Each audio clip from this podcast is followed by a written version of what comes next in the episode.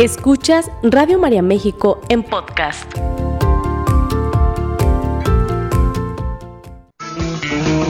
Estás distraído, no sabes dónde estás. Te sientes deprimido por el que pasará, atrapado en el pasado que ya no está Bienvenidos a su programa Optimismo y Buen Humor, un programa para reír, para reflexionar, pero sobre todo para crecer. Cambia la frecuencia, la dirección.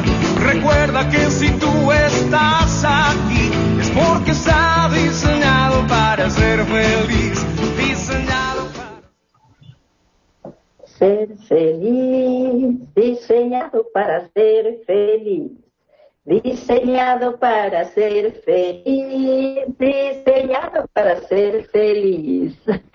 Qué gusto y qué gran honor, gente bonita. Estamos muy contentas de estar de nuevo con ustedes. les saluda su amiga Ana Alarcón y, y, Julia Pérez, su servidora, en su programa Optimismo y Buen Humor. Un programa para reír, para reflexionar, pero sobre todo para crecer. Así es de que prepárense porque continuamos con estos programas que hemos venido eh, trabajando acerca de la adolescencia, acerca de los niños. Entonces, Vamos a hablar hoy de un tema eh, que nos pidieron por ahí porque algunas personas nos sugieren. Entonces vamos a hablar hoy sobre el noviazgo en la adolescencia. Ya saben que pueden comunicarse con nosotros, ya saben que pueden enviarnos sus puntos de vista a los teléfonos. Narda, ¿tienes por ahí los teléfonos? Hola, hola, muy buenos días. Claro que sí, es el 3333 67 1000 y también a nivel nacional nos pueden dejar un WhatsApp en el 33 34 50 15 96. Muy buenos días, Julia. ¿eh? ¿Qué tal?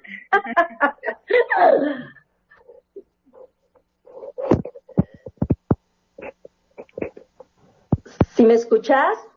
Sí, claro. Adelante. Se cortó un poquito. Ah, okay. ok.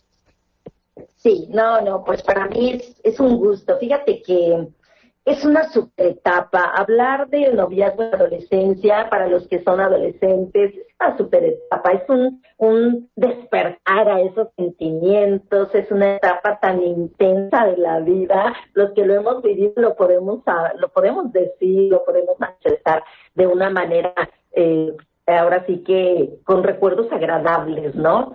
Eh, yo en mi adolescencia estaba súper enamorada de mi marido. Ay, no. Ahora recuerdo, y ahora que estábamos viendo lo del tema, dije yo, Dios de mi vida. Pero eran otros momentos, eran otros momentos muy diferentes a los de hoy.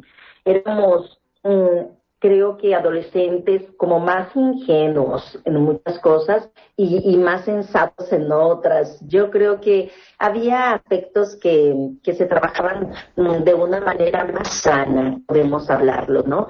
Eh, y yo creo que hoy por hoy, si algo está dañando, es tanta información que yo le llamo desinformación, y, y, esa apatía a los valores, ¿no, Narda?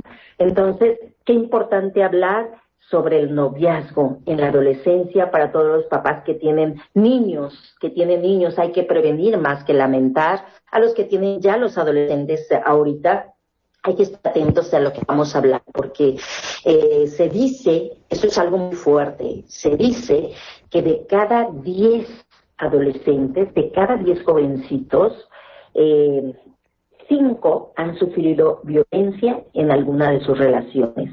Entonces, es importantísimo.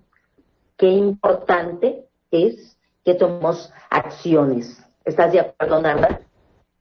Sí, Julia, así es. Creo que en esta etapa, como en todas, pero principalmente en esta de la adolescencia, eh, la comunicación con los padres eh, juega un papel muy importante. Entonces, eh, fortalecer, primero generar esos ambientes de, de, confianza, de diálogo, de comunicación, de apertura eh, creo que esto es fundamental, sobre todo en esta etapa, ¿no? A veces pensamos que por el hecho de que ya están grandotes, ya los vemos desarrollados, ya pueden adquirir ciertas habilidades, pues ya lo saben todo y ya lo asumen todo como adultos y no es así. Entonces, en esta etapa, qué importante es generar un diálogo en donde podamos nosotros eh, expresarles todo aquello que se puede vivir dentro de una relación de noviazgo, eh, digo, como papás nos gustaría que la experimentaran por ahí a los 35 o 40 años, ¿no? Pero bueno, muchas veces en estas etapas es muy común que se dé, es muy común que se dé una relación de noviazgo, pero bueno,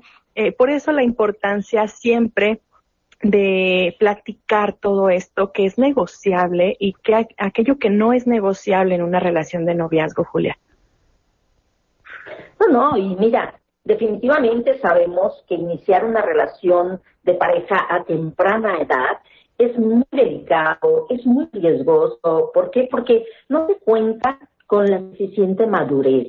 No se siente, uno se siente, uh, que ya se las sabe todas, ¿no? Ahora platico yo con mi esposo y decimos, Dios de mi vida, nos sentíamos muy maduros, nos sentíamos Juan Camané que todas nos las sabíamos, ¿no? Pero yo creo que eh, hay factores de riesgo que se tienen que tomar en cuenta, que se tienen que trabajar, eh, porque, y un factor de riesgo muy, muy importante es la, la inmadurez, ¿no? La inmadurez en la que ellos sienten que se quieren comer el mundo y sienten, uy, y entonces son muchas veces enamoramientos muy dañinos porque les afecta mucho, les distrae y, y yo creo que sabemos que a la edad de la adolescencia mm, empiezan a experimentar muchos, muchos, eh, podemos trabajar de muchos aspectos, se puede, se puede experimentar cambios, sí, cambios fisiológicos que estamos teniendo, lo hemos hablado en otros programas, cambios en la escuela, en la que se van a la secundaria o la prepa, en donde va cambiando todo esto de, lo educativo, en donde conozco a esta persona y entonces trae una revolución en mi mente, en mi cabeza, con cambios fisiológicos, cambios emocionales, cambios académicos. Entonces, qué importante que nosotros en la familia tomemos acciones como papá y mamá que somos los más interesados en que nuestros hijos estén sanos y tengan relaciones sanas.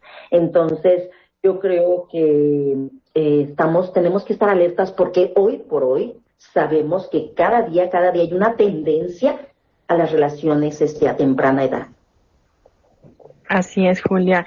Eh, a esto que comentas, me, me gustaría agregar esta parte eh, que algunos autores llaman en la adolescencia como sesgo optimista. ¿Qué quiere decir esto? Eh, nuestros adolescentes dicen, a mí no me va a pasar, ¿no? O sea, sí, mi amigo ya chocó la motocicleta, pero a mí no me va a pasar. Este, mis amiguitos de 13 años ya salieron embarazados, pero a mí no me va a pasar.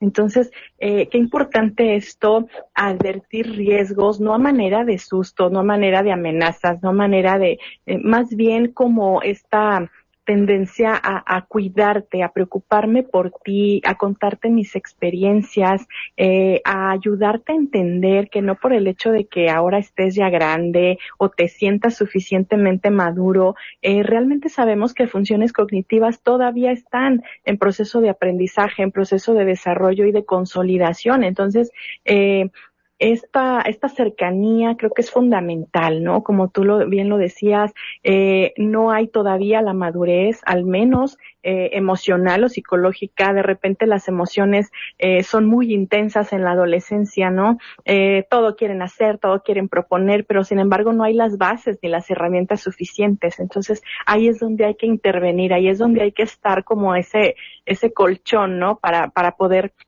cacharlos en esos momentos y decir, a ver, mi amor, vamos ubicándonos, la realidad es esta, mira, tú quisieras hacer esto, pero la realidad es que todavía no puedes. Entonces, acompañarlos en este proceso de madurez, sobre todo en estas relaciones de, de amistad que se dan muchísimo en la adolescencia, están consolidando personalidad, eh, pertenencia y todos estos temas. Entonces, acompañarlos en cada, en cada paso es crucial, Julia. Claro, claro. Y fíjate que en esta etapa de la adolescencia, eh, cuando nosotros estamos en esta etapa, no tenemos la conciencia tú hablabas sobre los riesgos que se corren. Decimos, a mí no me va a pasar, lo que tienes toda la razón. Yo creo que apenas se está construyendo esa personalidad de los muchachos, apenas están con esa serie de cambios, entonces yo creo que no es momento no es momento para tener relaciones de noviazgo. ¿Por qué? Porque tenemos que ocupar, mira, yo siempre digo que en las familias se tienen que tener ideales, ideales, ¿sí? sea que digo que no es momento. Papá y mamá tenemos que tener ideales en nuestra familia. Eh, ideales como que vamos pensando, como que mis hijos eh, no es conveniente que tengan novio hasta después de los 18 años vamos pensando un ideal de la familia. Y esto lo vamos introyectando en la mente de nuestros hijos, en comentarios, en pláticas que tengamos. Es que, es que fulanita sí tiene novio, sí, cada familia tiene sus propios ideales, pero nuestros ideales, esta familia, es que aquí ¿sí? No se tiene novio hasta después de los 18. Y es una regla, pueden tener amigos, vamos a, conocer y tener amigos, compañeros del, salón, de la escuela, pero una de las ideales de esta familia es que no se va a tener novio. Entonces, ¿qué pasa? Los niños van, o sea, van creando esa, esa idea, ¿sí? Y saben que es un ideal de esa familia y lo van comprendiendo poco a poco. Algo que dicen, cuando alguien se acerca, ¿sabes quién? Nosotros, ¿no? Yo hasta después de los 18. ¿sí? Ahora hay mucho de qué ocuparnos, hay mucho que estudiar, hay mucho que conocer, hay mucho que aprender. Entonces yo creo que es un punto clave para los que nos están escuchando. Así es, y es que precisamente eh, yo diría el noviazgo o esta idea clara de noviazgo en los adolescentes, o sea, no es un fin, muchas veces lo ven como una finalidad, ¿no? Como bien lo comentabas, eh, como todos tienen novia en mi salón, como todas tienen novio este en, en mi entorno, pues ¿por qué yo no, no? Entonces vamos uniéndonos y lo ven como un fin. Sin embargo, bueno, pues es entender primero que nada los conceptos, ¿no? Bueno, es una etapa de conocimiento, una etapa de en la que se experimenta toda esta toda esta atracción, porque no hay que dejar de lado también esta parte fisiológica, hormonal y todo esto, pero obviamente esto combinado con los valores familiares, Julia, porque no es una finalidad, sino es un proceso, esto del, del noviazgo con miras a conocerte, con miras a aceptarte, con miras a experimentar eh, toda esta afectividad de manera sana, obviamente, porque de repente los adolescentes asocian mucho esta parte de eh, relaciones este, sexuales como con el noviazgo en la adolescencia, ¿no? Como parte inmanente de, y no es así. Entonces, creo que desde ahí no es el hecho de prohibir por prohibir, sino de eh, formarte eh, tus propios ideales, como bien decías, como persona, como familia, y obviamente prepararte, prepararte adecuadamente, ¿no? Porque ¿qué vas a ofrecerle a esa persona? Si tú no tienes valores bien cimentados, si tú no tienes ideales de vida, si tú no tienes que compartirle. Entonces, claro que van a optar por, por la parte genital, por la parte sexual solamente, sin nada más se prohíbe por prohibir, no, no se trata de prohibir por prohibir, tiene una razón de ser el decir, mi amor, en esta etapa hay que estudiar, hay que desarrollarnos, hay que conocerte en amigos, eh, ¿por qué no? Este, invítalos aquí a casa, involucrarnos con esa, con esos, con esas amistades de nuestros hijos. ¿Cuántas veces ni siquiera los conocemos, Julia? Así es, totalmente de acuerdo, Narda. Aquí podemos mencionar de nuevo algo que tú agregabas al inicio del programa y es el diálogo. El ser nosotros eh, lo más acertados posibles, lo más asertivos posibles para poder tener una relación cercana a nuestros niños, a nuestros hijos. Esto es tan importante. ¿Por qué? Porque un jovencito puede querer tener una relación temprana ¿Por qué? Porque puede ser un refugio, ¿eh? O sea, tenemos que estar nosotros atentos en que ¿Por qué mi hijo? Porque a lo mejor mi hijo tiene baja autoestima, porque a lo mejor mi hijo necesita que alguien lo cobije y como no, no hay esto aquí en la familia, entonces hablábamos en algunos otros este, programas sobre el sentido de pertenencia, ¿no? Entonces yo quiero pertenecer a otro núcleo, a otro grupo en donde se me cobije, en donde se me acepte, en donde no sienta yo a lo mejor esta violencia familiar, porque cuántas veces eh, los niños sufren de violencia familiar, entonces dicen yo me refugio a mí me ha tocado ver en consultorio, yo creo que a ti también, Narda, casos en los que, ¿por qué te casaste? Pues es que me quería salir de mi casa. Es que llegó, me hice novio de él, o me, y, me, por lo regular son mujeres, ¿no? Que me hice novio, y entonces yo quería huir de mi casa, porque en mi casa eran golpes, gritos, maltrato y más. Entonces, imagínate, es un refugio inclusive. Y entonces los padres tenemos que estar atentos, ¿qué estoy haciendo? cómo estoy yo en mi relación con mi esposa, con mi esposo, que eh, al grado en que estamos lastimando a nuestros niños, a nuestros este, preadolescentes y adolescentes, ¿no?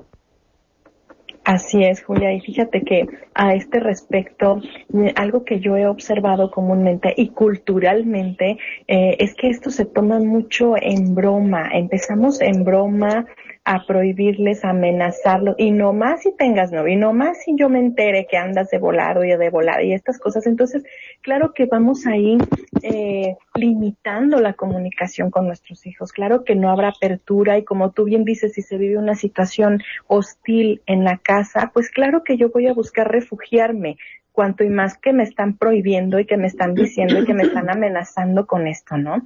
Claro que es normal que a los 12, 13 años empieza como esta, este agrado por el sexo opuesto, que empieza este agrado por, por conocer el punto de vista del otro distinto del mío, y es ahí donde tenemos que estar muy atentos, ¿no? Es normal, hijo, hija, que empiece esto en ti, pero sin embargo, ¿no? El noviazgo como tal, aún no estás preparado, aún no es el tiempo, conoce, porque eh, efectivamente eh, somos muy dados culturalmente a, y cuando la novia, y tu novia de la escuela, y entonces vamos generando este morbo acerca del noviazgo, eh, en muchos aspectos, como tú bien lo dices, como un refugio, como una salida, pero en otros tantos vamos vacunándolos contra el matrimonio, porque también hay muchos adolescentes que dicen, yo ni loco casarme, ¿no? No lo contemplan como un ideal en la vida, no lo contemplan como un estado de vida. Entonces, ¿de quién depende todo esto? Precisamente de nosotros como adultos, el ambiente en el que hablemos de estos temas, la confianza que generemos a escucharlos. ¿Cuántas veces ponemos el freno de mano inmediatamente cuando quieren hablar estos temas, ¿no? A mí no me vengas a hablar de tus noviecitos, de tus noviecitas, no estás para eso, ¿no? Y solamente estamos limitando este desarrollo.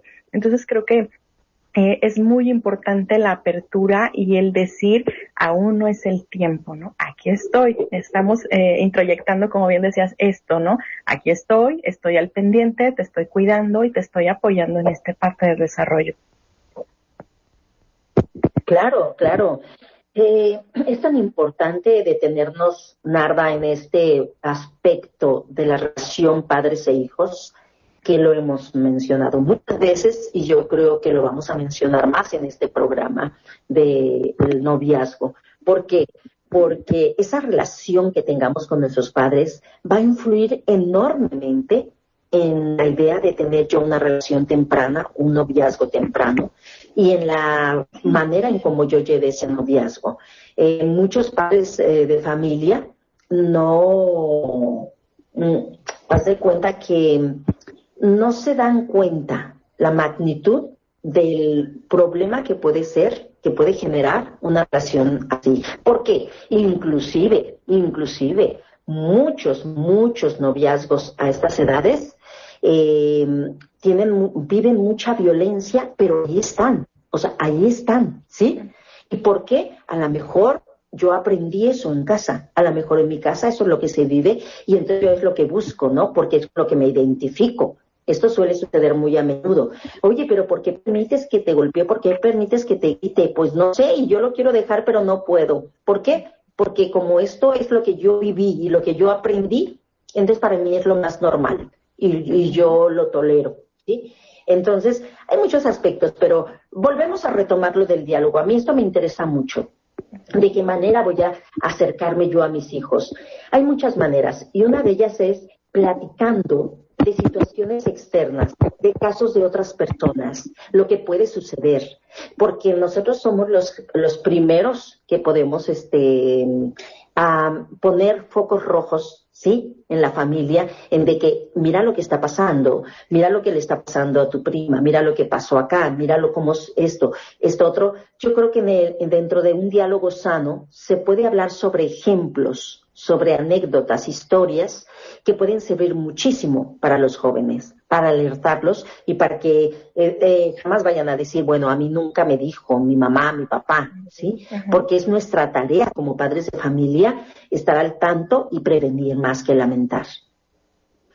En este campo podemos, podemos hablar sobre las enfermedades de transmisión sexual. En este campo podemos hablar sobre los embarazos no deseados, sobre cuántas jovencitas y algo muy fuerte, en cuántos este, niños y jovencitos están optando por el aborto, ¿sí? Esto es muy delicado. Hablar sobre lo que significa el aborto y cuántas veces este, se carga un dolor para siempre, ¿sí? Por un aborto. Así es, Julia. Temas que, que hoy por hoy cuesta trabajo abordar en la familia porque siguen siendo temas prohibidos, no autorizados, sin embargo, no por eso no están a su alcance. Sin embargo, no por el hecho de que no los tratemos en casa no quiere decir que no pueda presentarse esta situación, ¿no? Tú hablabas ya hace un momento y efectivamente es el pensar ahora de muchos adolescentes. Yo puedo hacer con mi cuerpo lo que quiera, ¿no? Y puedo, si yo quiero tener eh, libertad sexual, pues la puedo tener y si no quiero consecuencias también las puedo evitar. Y no es así. Estamos ahí los papás llamados, más que llamados, al diálogo con nuestros hijos. Y aquí entra una parte muy importante que es el auto conocimiento, eh, el autoestima de nuestros hijos, el valorarse, el respetarse, porque todo esto que tú comentas viene a consecuencia precisamente de un, de un adolescente que no se ama, que no se acepta, que no se valora y por lo tanto tampoco aprecia ni valora la vida de terceros. Entonces, esto es bien importante, generar desde la casa esta, este valor como persona, el que se sepan amados, el que se sepan deseados, respetados en toda su integridad, en todos sus gustos incluso, Julia, ¿no? Porque muchas veces buscan pertenencia porque efectivamente no sienten que en casa se interesen por mis gustos. Algo tan simple y tan sencillo, ¿no? Y entonces se dejan llevar precisamente por ideologías de quien sí les acepta los gustos, pero van implícitos todos estos aprendizajes que tú mencionas, ¿no? Esta malentendida libertad, esta eh, coerción en muchos, en muchas este, relaciones, ¿no? Eh, que llamamos hoy tóxicas, en donde existe violencia, en donde existe eh, muchos temas tan lamentables para nuestros adolescentes, pero ahí están porque ahí encuentran ese, ese cobijo, ese abrazo, esa pertenencia que en casa no encuentran. Entonces, qué importante hablar y resaltar de estos temas que ah, increíblemente hoy, 2022, siguen siendo desautorizados en las casas. No, no, no, y, pleno siglo XXI y hay una desinformación impresionante. Eh, cuando hablamos de sexualidad, a mí me encanta hacer preguntas, preguntas a las personas y digo yo, es una ignorancia total en pleno siglo XXI. Entonces, ¿qué podemos nosotros enseñar a nuestros hijos? ¿Cómo podemos guiarlos? Pues empezando por nosotros, Narda, como padres de familia, darnos cuenta de lo que ellos están viendo y lo que está en las redes, porque hay papás que están ocupados tanto en sus trabajos y tanto en querer darles lo material, que se están olvidando de darse cuenta de investigar qué es lo que están viviendo sus hijos. Eh, ¿Qué es lo que está pasando con los jóvenes con los jóvenes hoy por hoy, ¿cuál es una de las adicciones número uno? La número uno, se habla, es mm, adicción a la pornografía. Julia, ¿te parece si volvemos después de corte con esta idea importantísima? Es momento de hacer. Volvemos, gente bonita. Sigue escuchando Radio María México en podcast.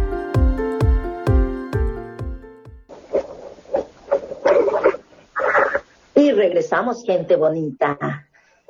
Por ahí debemos de tener muchos, muchos comentarios. Así es. No, no los puedo visualizar acá, pero eh, como siempre, colocamos en banco de oración cada una de tus peticiones, tus intenciones, necesidades, todos nuestros enfermos, las necesidades de la iglesia eh, y de cada uno de los que viernes con viernes se dan cita con nosotros, Julia, para escucharnos. Claro que sí, a nuestros adolescentes, con mayor razón, el día de hoy los colocamos bajo el amor y la sabiduría de Dios, ¿no? Claro que sí, que yo creo que aprovecho para decirles que uno de los aspectos fundamentales que debemos trabajar precisamente es la preparación espiritual. Yo creo que mm, esto es un punto importantísimo si hablamos en materia de autoestima, si hablamos en materia de que nuestros niños se sientan seguros de ellos mismos, que se sientan, ahora sí, como dicen, con un poco o mucho de temor, ¿sí? Temor a Dios. Yo creo que hoy por hoy no existe con este famoso relativismo que estamos viviendo en el que, bueno, lo bueno, lo, lo que es bueno para ti, para mí no. Entonces estoy bien y nos olvidamos de esa verdad que existe, que es Dios, ¿no? Y que es este Jesús que nos viene a hablar y nos viene a decir cuál es el camino. Yo creo que hablabas tú hace rato sobre los valores, Narda, los valores. Yo creo que clave que nuestros hijos aprendan a trabajar ese valor del respeto, a respetar su cuerpo, a respetarse ellos, el valor de la honestidad, de la responsabilidad que siempre hemos hablado. Creo que si hablamos de noviazgo, hay que hablar de este valor importante que es la responsabilidad. Respeto y responsabilidad son claves en este campo. Así es, así es, definitivamente, Julia, no podemos desligarlo eh, precisamente de los valores, ¿no? Hoy por hoy, hablabas tú ahorita del temor de Dios, que me parece muy importante resaltar, que no es lo mismo miedo a Dios, ¿no? Es temor de Dios, temor a, ofender esos principios, a ofender esos valores, ¿no? Porque el principal perjudicado soy yo como persona, no es Dios, ¿no? Eh, claro que, que Dios se lastima en mi desobediencia, se lastima, pero el principal perjudicado soy yo. Y si esto podemos inculcarlos como una herencia eh, moral a nuestros hijos, creo que desde aquí estaremos seguros de que pueden formar buenas familias, de que pueden ser buenos padres, de que pueden ser buenos novios incluso. Hoy los novios ya no oran, Julia, ya no piden uno por el otro, ya no se dan la bendición. Bueno, yo me acuerdo, ¿no? Que mi esposo y yo desde novios nos dábamos todos los días la bendición y, y estas cosas que obviamente se van gestando y van haciéndote eh, no, no, no es que te hagan no tener problemas, pero te hacen eh, más llevadera la vida matrimonial, sin duda.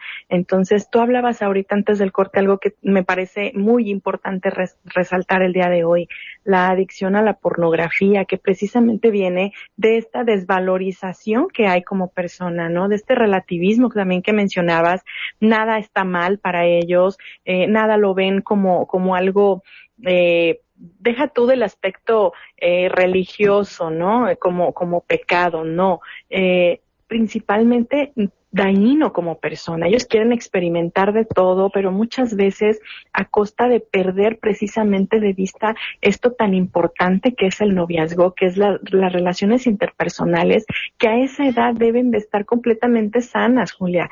Eh, se trata de un conocimiento, de una integración, de compartir experiencias, de experimentar otras familias, otras maneras y puntos de vista de ver la vida, pero sin, sin perder de cuenta el valor que tienen tan importante como personas. Claro, yo creo que todo esto nosotros podemos trabajarlo desde nuestras familias, desde esas trincheras, eh, de una manera en la que podamos motivar, motivar a nuestros adolescentes, porque yo creo que esa es la, palabra, ¿no? Que falta de motivación es lo que está pasando, en que nuestros niños visualicen cuáles son sus metas, a dónde quieren ir, eh, yo creo que hoy se maneja mucho el que hay que vivir el aquí y el ahora, el presente, ¿sí? Sí, sí, hay que vivir aquí, claro que sí. Yo les digo que hay que tener siempre metas, hay que tener, hay que este, ser visionarios, no tener metas como si nunca nos fuéramos a morir, pero hay que vivir cada momento como si mañana nos fuéramos a morir. ¿Esto qué quiere decir? Que yo creo que nuestros muchachitos, nuestros niños, ¿sí? Mm, les falta motivación, Narda les falta motivación por parte de los papás. Yo creo que hay una ausencia de metas y de objetivos en la vida. Entonces esto es un factor de riesgo muy fuerte porque los papás no se están ocupando de sentarse a platicar con sus hijos. Los papás están ocupados en generar para darles lo material, en general para darles lo que se necesita eh, en casa, ¿sí? Y yo creo que hoy por hoy los hijos, los, los jovencitos, tienen más de lo que deberían de tener. Es decir, los papás se esmeran por darles cosas que aunque me, me endeude yo, pero que mi hijo tenga porque dime qué traes, dime cuánto vales, este, dime qué marca traes, dime cuánto vales. Entonces tenemos que sentarnos los padres de familia y darnos cuenta que nuestros niños necesitan mucho más atención que las cosas materiales. Así es, definitivamente de acuerdo contigo. Muchas veces como papás atendemos lo urgente y dejamos de lado lo importante cómo es esta formación, ¿no?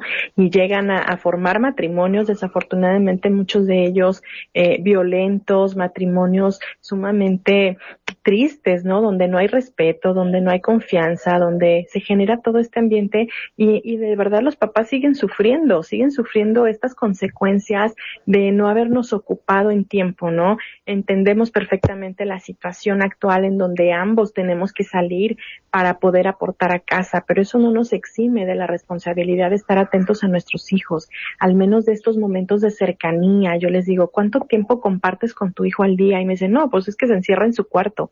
No, pues es que se la pasa con los amigos, es que ya no nos quiere seguir. Acá la pregunta es por qué no te interesas, en qué momento desconectaste este vínculo, ¿no? Ellos buscan pertenencia y si no la encuentran en casa, pues la van a buscar fuera. Entonces, desde ahí creo que tenemos que tener los ojos muy, muy abiertos. Eh, volvemos a este tema de, de ayudarles a identificar riesgos, qué es normal, qué es esperado en un noviazgo y que no es esperado, o sea, de ninguna manera es negociable la violencia, los celos, eh, esta parte de, desvalorarse, ¿no? El otro día me decía un adolescente, eh, que acababa de, terminar con su novio, ¿no? Eh, 17 años por ahí ella, y me decía, él dice, ¿por qué? ¿Por qué terminaste con él? Me dice, porque no me gustaba cómo me trataba, me culpaba de todo. Y entonces yo le dije, bien por ti, ¿no? Nos llevamos en felicitarla porque dije, gracias a esta decisión, eh, esto quiere decir que te amas, que te valoras y que te respetas, ¿no? Eh, sí, pero estoy triste, pero va a pasar, ¿no? Esto va a pasar. Quédate con esta parte de amor y de respeto personal primeramente, Julián. Y esto muchas veces no se los afianzamos a, a ellos como adolescentes. Fíjate que no, no, no, hay muchos aspectos importantes que trabajar. Eh, ya hemos hablado también sobre la, tolerancia a la frustración. Eh, creo que es un aspecto importantísimo en lo que se refiere al noviazgo. ¿Por qué? Porque si un jovencito no está bien emocionalmente, le puede afectar tanto ahorita que hablas tú sobre este, cuando terminan una relación, ¿sí? Em, ¿Qué sucede? Que hoy por hoy hemos escuchado que ese suicidio, ¿por qué? Porque lo terminó su novia. ¿Por qué? Porque lo terminó su novio. Eh, ¿Por qué sucede esto? Porque no hay esa tolerancia a la frustración. ¿Por qué? Porque no sabemos cuántas veces este, esas personitas tienen una depresión que los papás no han identificado, que no se han dado cuenta. Si hoy por hoy hemos trabajado en consultorio es depresión, ansiedad es lo que se está trabajando con los jovencitos. Entonces, todo esto vino a agravarse a raíz de la pandemia en la que estuvieron encerrados, en las que, en las que los jóvenes ahorita su manera de identificarse y de comunicarse, sabes que son las redes, que es esto muy, muy común. Entonces, tenemos que estar atentos, papás. ¿Por qué? tenemos que aprender a detectar, darme cuenta, conocer qué pasa cuando un jovencito tiene depresión, cuáles son las manifestaciones, qué es lo que tengo que estar yo atento en observar cuando un muchachito tiene ansiedad. Entonces, los suicidios a la orden del día cuando hay un este rompimiento, ¿no? Cuando se termina una relación. Entonces, son aspectos que los padres tienen que estar muy, muy, muy alertas, nada. Definitivamente, Julia, porque muchos de, de los padres de verdad es una culpa terrible, ¿no? La que después viene, eh, es una sensación de frustración, de, de ser insuficientes como padres. Y creo que todo esto se puede prevenir si nosotros perdemos el miedo a nuestros hijos, si perdemos el miedo a hablar claro por su nombre las cosas, Julia. Muchas veces, y lo decía el programa pasado, le damos tantos rodeos a las cosas como papás, ¿no? Que no somos claros, que no somos, eh, no le ponemos el nombre adecuado a cada cosa. Y creo que esto es muy importante para evitar, ¿no? Entender que no es el final una, una relación de noviazgo, ¿no? Si es que ya se dio y es que terminó, tenemos que estar ahí para decir, hey, la vida continúa, ¿no? Estás conociéndote y hay muchos aspectos por los cuales esta relación no se dio. Eh, tomar el aprendizaje y llevarlos precisamente a que sigan aprendiendo de la vida, ¿no? Ahí no se termina todo. Y bueno, pues esto obviamente viene también de mucho tiempo atrás donde generamos esta tolerancia a la frustración. Y creo que otro aspecto también importante, porque se nos está yendo el tiempo, nos queda un minutito, es enseñarles que hay muchas formas de afectividad, no solamente sexual durante el noviazgo, si estamos hablando que nuestro adolescente ya está siendo adulto o está cerca de, de la adultez y está en una relación de noviazgo, no necesariamente en la parte sexual, sino que hay muchas maneras de expresar cariño. Hoy por hoy se ha olvidado todo esto, Julia. Los detalles, los cariños, las muestras de afecto, distintas, ¿no? Hoy vamos meramente a esta parte sexual o, o definitivamente este al nada está prohibido, ¿no? Y, disfruta la vida, como lo decías ahorita. Y no es así, o sea, si, si ya nuestro adolescente está en esta parte con nuestra autorización, bueno, pues entonces fomentar todas estas maneras de expresión de cariño a través de otros tantos detalles y que no se centre solamente en esto. Y bueno, pues ya estamos por despedirnos. Julia, ¿qué mensaje final quieres compartir? Bueno, yo quiero decirles a los padres de familia que nosotros somos los responsables. Nuestra responsabilidad es proteger a nuestros hijos de lo que les puede suceder. Más vale prevenir que lamentar, hablar sobre la importancia de eh, cuando nosotros tenemos relaciones en la edad eh, adolescente, se puede descuidar la escuela, ¿sí? enseñar los valores, principalmente el respeto a nuestro cuerpo, el respeto a nuestra persona y, y darles los cimientos, darles las herramientas, las herramientas que nosotros como padres podemos dar a nuestros hijos y que son principalmente los valores, nada. Así es de que y el conocimiento de Dios, que conozcan a Dios. Cuando nosotros conocemos a Dios, nuestras vidas cambian. Les deseamos lo mejor, que Dios nos dé vida y salud y bueno, pues por ahí nos volvemos a ver la próxima semana. Bueno, creo que, que no es hasta pronto, entonces podemos, podemos agregar.